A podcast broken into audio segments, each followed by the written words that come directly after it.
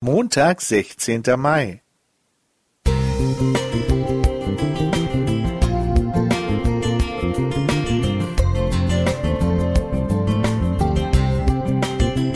Ein kleiner Lichtblick für den Tag.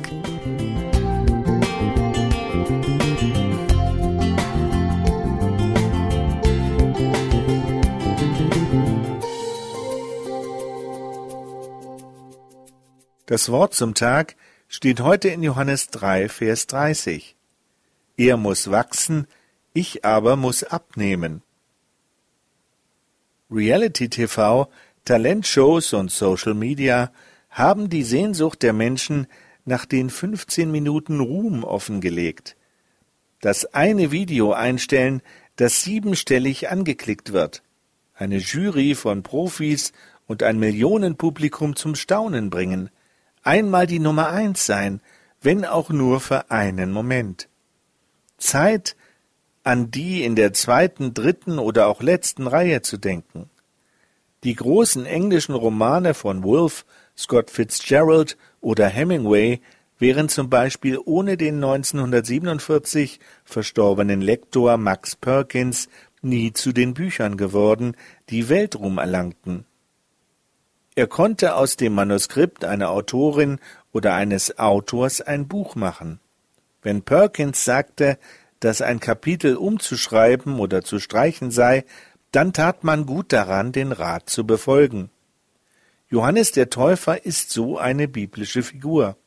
Er ist der Prediger, zu dem alles Volk läuft. Die Bühne gehört ihm. Dann plötzlich bekommt dieser Jesus mehr Zulauf. Die Jünger des Johannes ärgern sich darüber. Alle kommen zu ihm, heißt es in Vers 26. Johannes erinnert sie daran, dass er nur der Wegbereiter sei, dass seine Aufgabe vorbei ist und dass er von der Bühne abtritt. Man muss sich das einmal vorstellen. Nicht nur weiß er genau um seine Aufgabe, er hat jetzt auch die schwierige Mission, seine eigenen Jünger davon zu überzeugen, sich nicht über Jesus aufzuregen, sondern diesem fortan zu folgen und nicht mehr ihm, dem Johannes.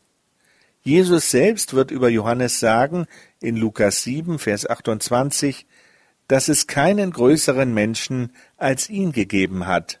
Das macht Gänsehaut.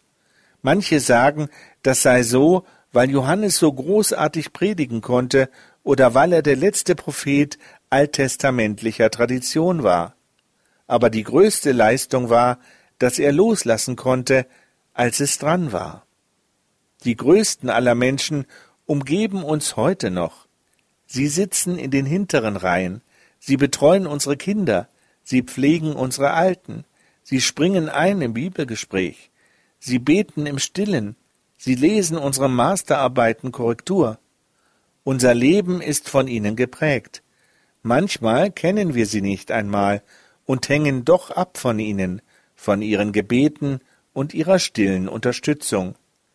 Jesus ist ein Fan der zweiten bis letzten Reihe, so wie er ein Fan von Johannes war, und überdies selbst bereit abzutreten und ans Kreuz zu gehen, als es soweit war.